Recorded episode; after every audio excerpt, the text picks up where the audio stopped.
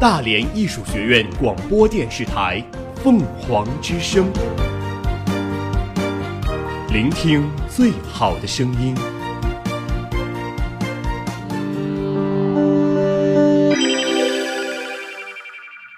今日天气，今天大连多云转阴。今天下午两点达到了全天最高温度十一摄氏度，最低温度五摄氏度。今天北风三级转三到四级。据最新预报显示，目前本市空气质量指数为五十，评价等级为良好。我们我们一直在行走，我们我们一直在记录，我们用简短的语言涵盖大量的新。闻资讯。凤凰早新闻，凤凰早新闻，感受传播的力量。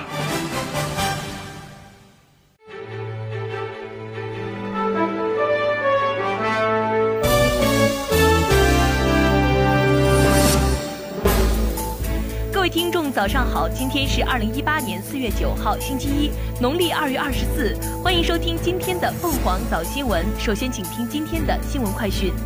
凤凰早国际，纽约股市六号遭遇重创，三大股收盘跌幅均超过百分之二。当天，投资者对于中美可能爆发贸易战的担忧加剧，令纽约股市承压下行。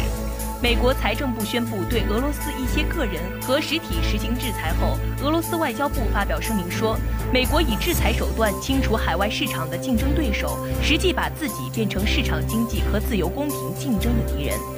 俄罗斯总统普京与法国总统马克龙通电话，讨论叙利亚局势和双边关系等议题。韩国宣布将终止对美部分产品实施关税减让。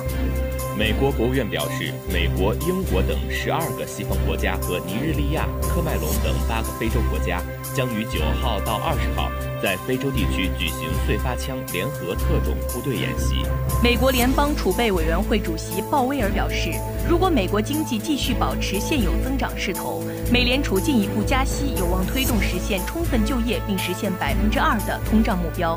据德国媒体报道，一辆小型货车在德国北莱茵威斯特法伦州明斯特市冲入人群，造成多人死亡。加拿大萨斯克切温省发生一起严重交通事故，造成十四人死亡、十四人受伤，其中三人伤势严重。利比亚海军在西部海域展开两次救援行动，共救起二百零二名非法移民。巴勒斯坦卫生部加沙地带发言人说，在加沙地带冲突中受伤的两名巴勒斯坦人不治身亡，其中包括一名记者。秘鲁考古学家近日在伊卡省纳斯卡荒漠新发现五十处地画和线条，对研究纳斯卡地画成因具有重要参考价值。美国财政部宣布将对一批俄罗斯个人和实体实行制裁，以回应俄罗斯在全世界范围内的全部恶意行为。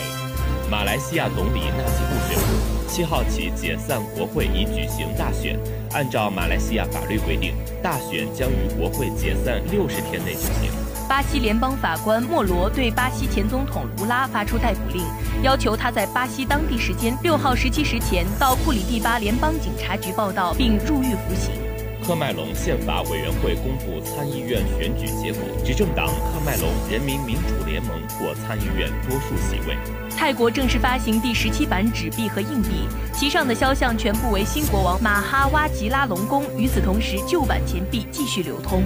日本动画大师高田勋因肺癌在东京一所医院去世，享年八十二岁。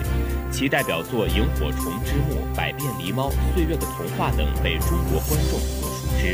近日，一辆载有十六名中国游客的旅游巴士在马来西亚雪兰莪州云顶附近与一辆小轿车发生碰撞，造成十六人不同程度的受伤。事发后，伤者均被送往医院进行治疗，部分伤者已出院。两个月前，中国兵马俑文物在美国费城富兰林克学会博物馆展出时被游客破坏并盗走手指。费城市政府日前通过一份决议，正式向中方进行书面道歉。在特朗普宣布往美墨边境派遣国民警卫队时，还称北美自由贸易协定是墨西哥的摇钱树后，墨西哥总统在自己的推特上晒出一段视频回应特朗普。墨西哥总统称：“如果你最近的言论是因为国内问题所致，请不要把气撒在墨西哥身上。”他重申，谈判是建立在相互尊重的基础上。德国明斯特市一辆货车撞入市中心的人群，造成三人死亡、五十人受伤。随后，货车司机在车内开枪自尽。目前，嫌疑人动机仍不清楚，但已排除有恐怖主义背景的可能性。鉴于逗留游客数量过多，印度发布公告宣布，从四月起，所有游客购票游览泰姬陵一次最多逗留三小时。如果想逗留更多时间，需要再次付费，可能是超时游客再补一张门票，也可能是超时部分按小时计费。英国政府前天正式对含糖饮料征收糖税，希望能遏制日益增加的儿童肥胖和二型糖尿病。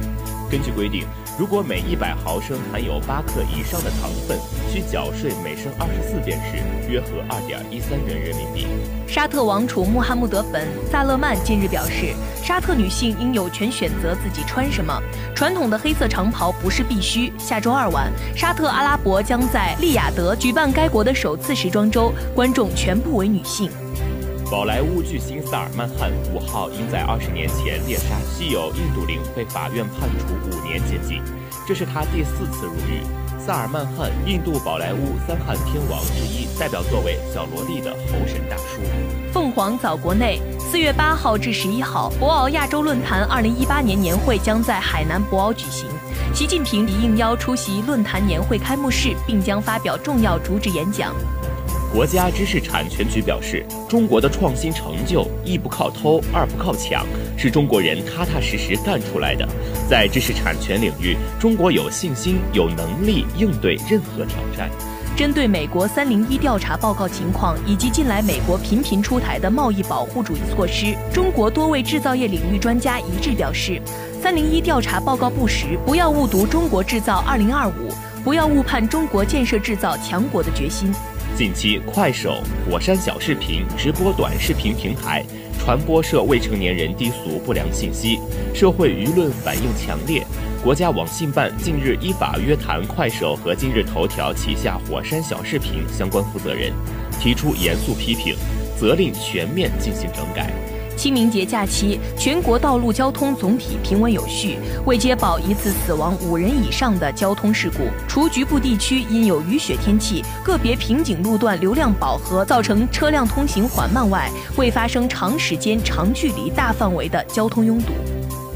民政部统计显示，清明节三天小长假期共接待祭扫群众九百七十二点八万人次，疏导车辆一百三十二点七五万台次。清明节假期群众祭扫人数和车辆数远低于去年。清明假期最后一天，铁路迎来返程客流高峰。中国铁路总公司表示，七号全国铁路预发送旅客一千三百六十九万人次。中央气象台，未来三天我国大部地区无明显降水。气温将逐步回升。我国濒危野生动物普氏园林种群数量增至两千零五十七只。今年是中非关系又一个不同寻常的年份。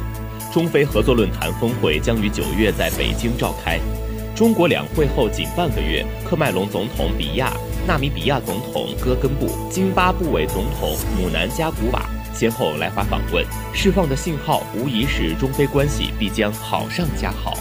新时代、新机遇、新发展，全国两会精神分享论坛在香港举行。中央政府驻港联络办主任王志民在论坛中做了两会精神主旨演讲，分享了他参加全国两会期间的感受，并认为两会为香港融入国家发展大局带来了新机遇。台湾当局一直力推浅建国造，但面临关键性零部件获得管制、出口等问题。例如潜望镜，没美国同意不可能在国际流通。而台当局及台防务部门皆证实，稍早美国已正式告知台驻美代表处将提供台湾潜艇制造、营销核准证。台湾当局表示感谢。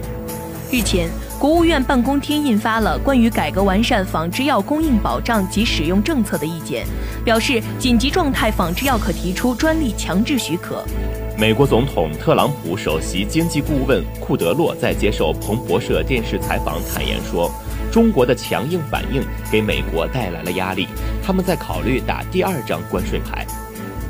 据中国之声新闻和报纸摘要报道，外交部发言人耿爽在例行记者会上发布，今年十一月，习近平主席将赴巴布亚新几内亚出席亚太经合组织领导人非正式会议，这将为中巴关系进一步发展提供重要机遇。国务院总理主持召开国务院常务会议，决定进一步减少涉企收费，降低实体经济成本，听取宽带网络提速降费工作汇报，推动数字经济发展和信息消费，确定支持留学回国人员创业创新措施，更大力度吸引人才。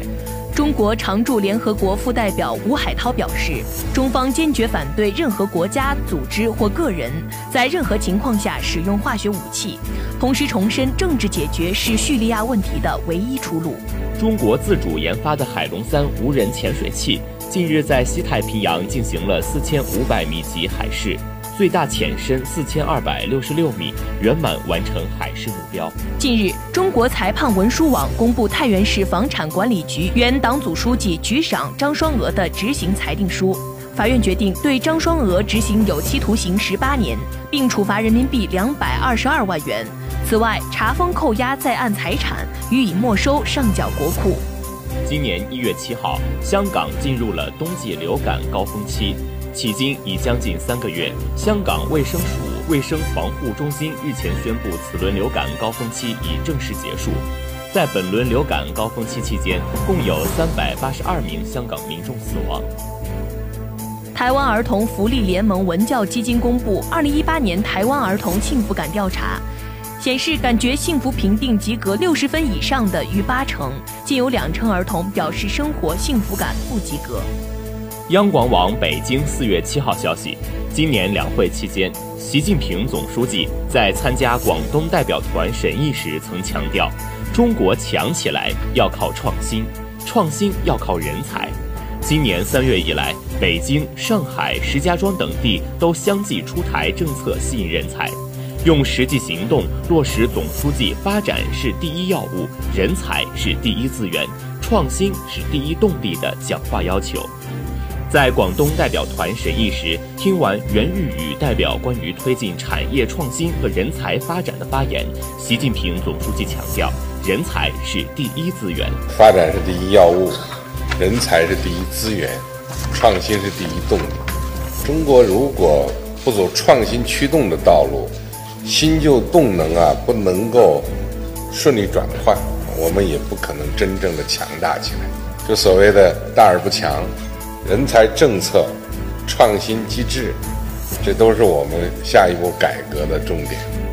就在两会结束的第二天，北京市发布了关于优化人才服务、促进科技创新、推动高精尖产业发展的若干措施。根据措施，凡是符合高精尖产业发展方向并达到一定条件的科技创新人才、文化创意人才、金融管理人才、专利发明者和北京市急需的自由职业者，均可申请办理引进北京。在北京的措施发布五天后，上海出台了加快实施人才高峰工程行动方案，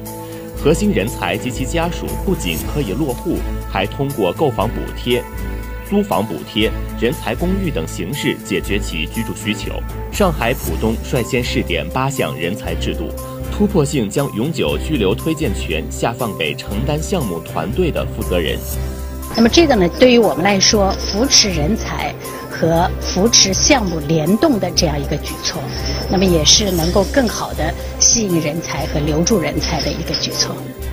从北京、上海的政策来看，两地想要吸引的是各领域较为顶尖的人才。在国家行政学院教授朱立佳看来，一线城市在人才竞争中优势明显。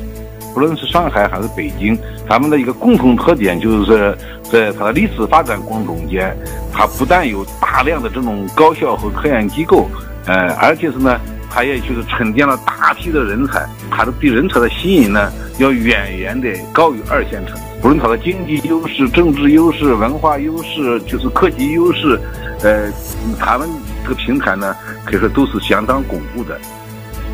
早在北京、上海发力前，南京、武汉、西安、成都等众多二线城市去年就发起了抢人大战。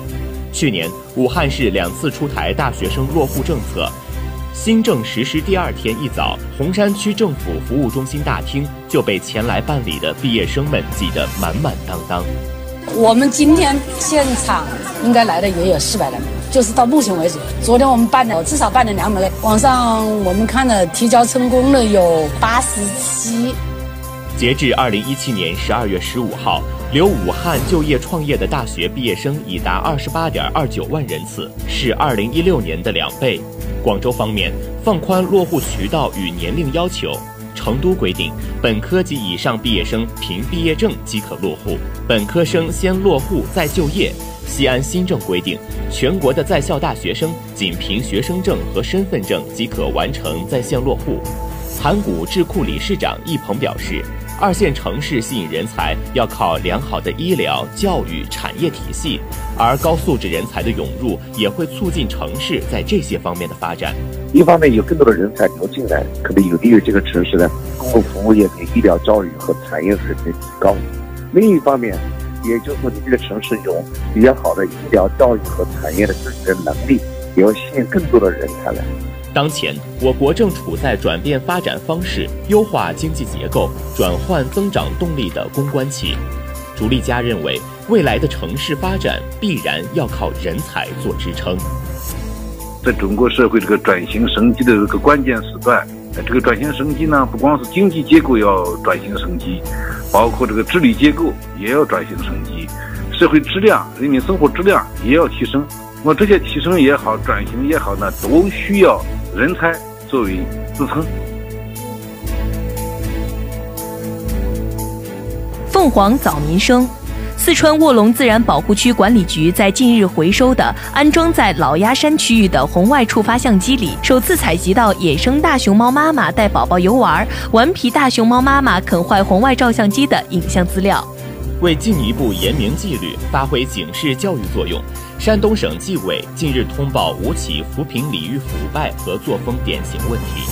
湖北省武汉市对建筑工地夜间施工噪声污染零容忍，出台最严制造措施，从即日起，未经审批许可的工地夜间一律停工。正在西南印度洋执行中国大洋四十九航次科考任务的潜龙二号无人潜水器。成功完成第五十次下潜，并将在本航次科考任务结束后正式进行技术升级。中科院研究员领衔的研究团队经过五年攻关，揭示了化学方法制备干细胞的科学原理，为诱导多功能干细胞的研究和优化制备途径提供了全新的科学视角和解决方案。北京市近日启动外语标识核查纠错和窗口一线员工外事服务能力培训等工作。优化城市国际语言环境。西安将以九大类奖项鼓励企业总部落户西安，其中新落户西安市的金融总部企业最高一次性奖励六千万元。这一政策有效期为五年。浙江首例非法经营校企案宣判，被告人应某某因非法经营罪被依法判处有期徒刑两年，并处罚金五万元。七号起，全国气温自北向南开始回升。八号，冷空气影响结束后，全国大部分地区气温将会回到相比常年同期偏高的水平。近日，上海市住建委发布通告，四月八号零点起，上海市所有液化石油气加气站停止 LPG 燃气助动车的加气业务，同时，车辆报废回收工作也在有序开展。近日，受到北风突袭强冷空气的影响，广东沿海风力陡增。四月六号，汕头南澳岛附近海域一艘工程船因主机故障失控漂航，船上四人遇险，经救助人船平安。深圳市交警局与深圳保险行业近日将警保数据进行互联，并对交通管理资源进行共享。在此基础上，推动机动车交强险电子保单应用，车主上路行驶时车辆没有交强险标志也不会被处罚。有记者从内蒙古自治区呼和浩特市民政局获悉，清明节期间，呼和浩特在市区设置二十四个鲜花公共祭祀点，将提供五万支菊花供市民免费领取，以此加强对广大群众文明祭祀的宣传引导。央广网北京四月七号消息：清明节小长假，各地也迎来了赏花的好时节，不少群众纷纷走出家门，踏青游园，赏花休闲。在传统民俗和自然风光中，与家人朋友共度假期。在安徽黄山太平湖畔的龙门茶园，一批来自城里的游客背着大大的茶篓，来到湖边的茶园里学习采茶；而在江西，独特民俗引来了不少游人。江西赣州信丰县大桥镇在清明期间举办的第三届艾米果文化节引来了不少游客。眼下，新疆进入了最美花季，吸引众多游客在花海中徜徉。阿克苏库车县六万亩杏花尽情绽放，正值最佳观赏期，一片片杏花让人们感受到了春的温暖。清明小长假期间，为方便游客赏花踏青。新疆铁路开行伊犁图尔根杏花旅游专列，五百五十六名游客坐着由乌鲁木齐站开往伊宁的 Y 九六幺次列车，进行两天三夜的赏花之旅。而随着私家车旅游热，泰山景区出现游客数量暴增。泰山景区管委会工作人员马玉飞介绍，泰山景区启动应急响应，全力疏导游客。凤凰早天下。在厦门大学建校九十七周年校庆捐赠仪式上，八十六岁高龄的徐明慧教授拄着拐杖，乘坐了十六个小时的长途火车抵达厦门大学，完成丈夫厦大校友林义雄教授的遗愿。他们卖掉了在北京唯一的一套六十六平方的学校福利房。除了徐明慧回乡定居老年公寓所需要的基本养老费用外，剩下的一百万元尽捐给了厦大生命科学学院，设立林义雄育人基金。奖励资助学生成长成才。亚洲杯乒乓球在日本的横滨文化体育馆开幕，男单 A 组中，世界排名第十三位的日本华裔神童张本智和三比一击败世界排名第一的中国选手樊振东，爆出大冷门，立即成为日本各大媒体的头条新闻。世界首家建立在国际空间站上的酒店计划于二零二二年开业。酒店将距离地球三百二十千米的高空营业，全天处于失重状态，可同时容纳四名客人和两名机组成员。入住十二天的费用至少为九百五十万美元，包括三个月的飞行培训和往返交通费。该酒店时隔九十分钟绕地球一次，旅客一天可以看到十六次日出和日落。中超联赛第五轮近日进行了两场比赛，大连一方在取得二比零的领先情况下，被重庆斯威队以多打少追平比分。华夏幸福队则击败长春亚泰，止住两连败的颓势。上海绿地申花今天将客场对阵北京人和，上海上港队客场挑战河南建业。中国男篮职业联赛半决赛第五场七号继续上演。尽管易建联发挥出色，拿下全场最高三十九分，但广东宏远没能复制上一场的胜利，最终以九十七比一百一十一不敌对手。辽宁本钢以总成绩四比一率先晋级总决赛。北京时间八号凌晨，二零一七一八赛季英超第三十三轮一场焦点战在伊蒂哈德球场展开争夺。曼联客场在落后两球的情况下，三分钟内连入两球，最终三比二险胜曼城。曼城联赛五连胜被终结后，仍以十三分领跑。这是第一百七十五场曼彻斯特德比战。二零一八年华阳国际围棋争霸赛拉开战幕，中国围棋第一人柯洁九段直白中盘战胜韩国李世石九段。凤凰早校园，四月三号，大艺文创园的创业者们齐聚一堂。共同总结二零一七展望2018。学院执行董事王晶、副院长梁云等学院领导，猪八戒网大连地区总经理张立明，华润物业大连有限公司经理张丽。金浦新区媒体记者修伟等领导，以及来自文创园百余家创业团队负责人、部分团队成员参加了2017年总结表彰大会。大连文创园主任郑涛向大家介绍了文创园2017年一年的成绩。截至年底，文创园入驻企业已达到一百一十二家，先后开展了大学生创业腾飞在金浦活动、创一次业致自己不悔青春活动、凤凰市集、大义至真创新创业大赛颁奖典礼等活动，先后荣获大连市 A 级孵化平台，获补贴资金一百万元。文创园运营主体。大连大义俊源众创空间有限公司获大连开发区管委会命名企业突出贡献。二零一七年八月，又获得国家文化部基地建设扶持奖金十万元。文创园成立至今，扶植了一大批大学生创业团队。为了能够更好地对创业团队进行帮扶，大义文创园还与猪八戒网举行战略合作。双方将发挥各自优势，进行资源整合，开展紧密合作，全方位帮助创业团队成功创业。在表彰大会现场，大艺文创园还与华润物业签署合作协议，将大学生创业项目进社区活动落实到实处，进一步扶持文创园创业团队的发展。王晶执行董事在大会上表示，看到文创园孵化出好几个百万团队，感到十分高兴，也十分激动。文创园见证了每一个创业团队的成长，今后大益文创园还将不忘初心。继续为创业者提供更优质的创业孵化土壤，同时也希望创业者能够不断提升自己的产品，提升服务品质，提高市场竞争力，创立自有品牌，打造优势产品，组建创新团队，开创视野，放大格局，努力拥抱美好的未来。以上就是今天的新闻快讯，主播周文兰、席志鹏。下面您将听到凤凰早新闻热点转评。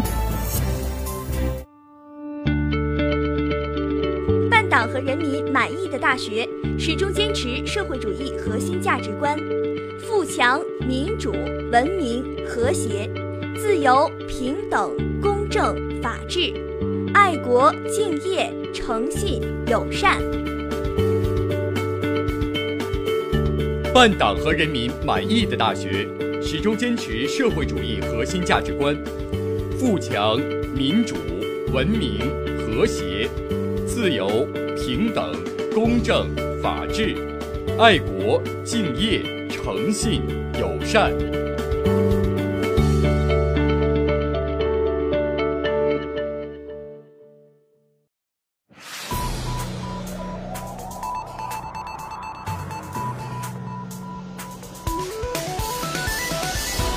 各位听众，早上好，欢迎收听今天的热点转评。快手大整改。急招三千人审核团队，党员团员优先。标榜记录世界、记录你的快手，正记录着自己成立以来最激烈的一次整改。在今年三月底，有媒体曝光快手和今日头条旗下火山小视频等短视频平台上存在大量低龄妈妈走红的视频，从而引发大量的关注和讨论。这件事也被央视点名批评。快手先后发布了三条整改信息，第一则是快手 CEO 宿华的反思和道歉，后两则是具体的整改声明。但这件事还没完。四月四号，快手和火山小视频两家平台被广电总局约谈。四月五号，快手和火山小视频 APP 已在安卓系统下架，恢复上架时间尚不清楚。有趣的是，四月三号，快手 CEO 宿华在清华大学快手未来媒体数据联合研究院的成立仪式上表示：“我们必须给算法加上我们自己的人文思考。我相信算法是有自己的价值观的，我们必须让算法实现和放大我们坚持的价值观。”若将上面两件事联系起来，业内争论已久的算法能不能代替人工这一问题，似乎有了最新答案。算法的价值观确实需要人为赋予。四月六号，快手在某招聘网站发布的招聘信息显示，为了加强审核能力与内容上传量的匹配，快手将在现有两千人的审核团队基础上，扩招三千名审核人员，将审核人员的规模扩展到五千人。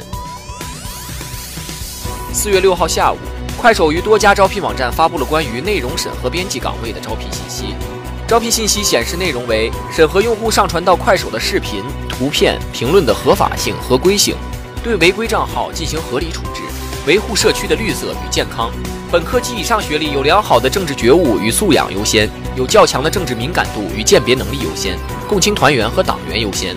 工作地点在北京、天津、无锡、武汉、哈尔滨、盐城等六个城市。看视频、看图片、刷评论，本来就是很多网民日常的功课。如果做同样的事情还能月入四千到九千，六险一金、房补餐补，似乎感觉还不错。为什么说不错？因为今年一月，今日头条由于平台上的色情低俗内容而被约谈之后，也发布了大量的内容审核编辑岗位招聘信息。当时给出的薪资大约是四千到六千，快手这次开出的待遇则稍高一些。此外，快手这次招聘的规模三千人，也比今日头条所招两千人有过之而无不及。相似的是，岗位同样要求具有良好的政治敏感度和鉴别力，本科及以上学历，党员优先。看到这里的你，如果正在找工作，会不会有一丝心动呢？不过别着急投简历，先和我一起了解一下内容审核员的真容。其实，内容审核员并非是新鲜事物，比如说鉴黄师就是其中的一种。随着内容行业对用户原创内容的重视和相关部门监管力度的逐渐加大，内容审核这一新兴职业成为大多数社交平台不可或缺的岗位。平台体量扩大后，人数有增无减，二零一三年，百度、腾讯等十多家互联网公司就曾组成安全联盟，以二十万高薪招聘首席淫秽色情鉴定官。但实际上，审核员并不只负责审核、过滤涉黄内容。根据上述新闻报道，他们每天面对的是用户上传的不间断的信息瀑布，涉黄、涉暴、涉毒的内容都在我们处理的范围之内。曾从事审核员工作的白雪这样解释道：“一年前，他来到一家直播公司做审核员，那时很多人会说他是鉴黄师，总觉得我会看到很多精彩的东西，但事实并非如此。他们来了之后才发现，内容审核枯燥，充满压力，这份工作远不是那么好做的。文字类内容，一人一天审核几万条，图片则是几万张。”视频类大约一千到两千条左右，这是他几年工作下来的估算。在庞大的后台系统中，审核员擦亮双眼，将没有问题的内容标记为通过，有问题的内容交给其他部门处理，判断过程快速而且机械。另一位在音频内容公司上班的审核员则说，审核每日二十四小时，一周七天，每个内容审核工作人员每天需要工作十二个小时，频繁的夜班让他生物钟紊乱。在外国，Facebook、YouTube 等硅谷巨头雇佣的内容审查员做的事情也大同小异。他们在大量帖子和视频中搜索带有色情、种族主义和暴力倾向的内容，并据此做出攻击性或敏感等不同评级。据国外媒体报道，去年年初，两位微软网络安全部门的员工将雇主告上了法庭，并寻求损害赔偿。他们因工作中需要观看可怕的视频，包括儿童色情和谋杀等图片内容，而患上了创伤后精神紧张性障碍。而具体到快手内容审核编辑的工作量，我们可以做一道简单的计算题。快手此前公布，其每日视频产生量已超一千万，以每天一千万条短视频，每条短视频十五秒计，原有的两千人审核团队，平均每人要审核五千条视频，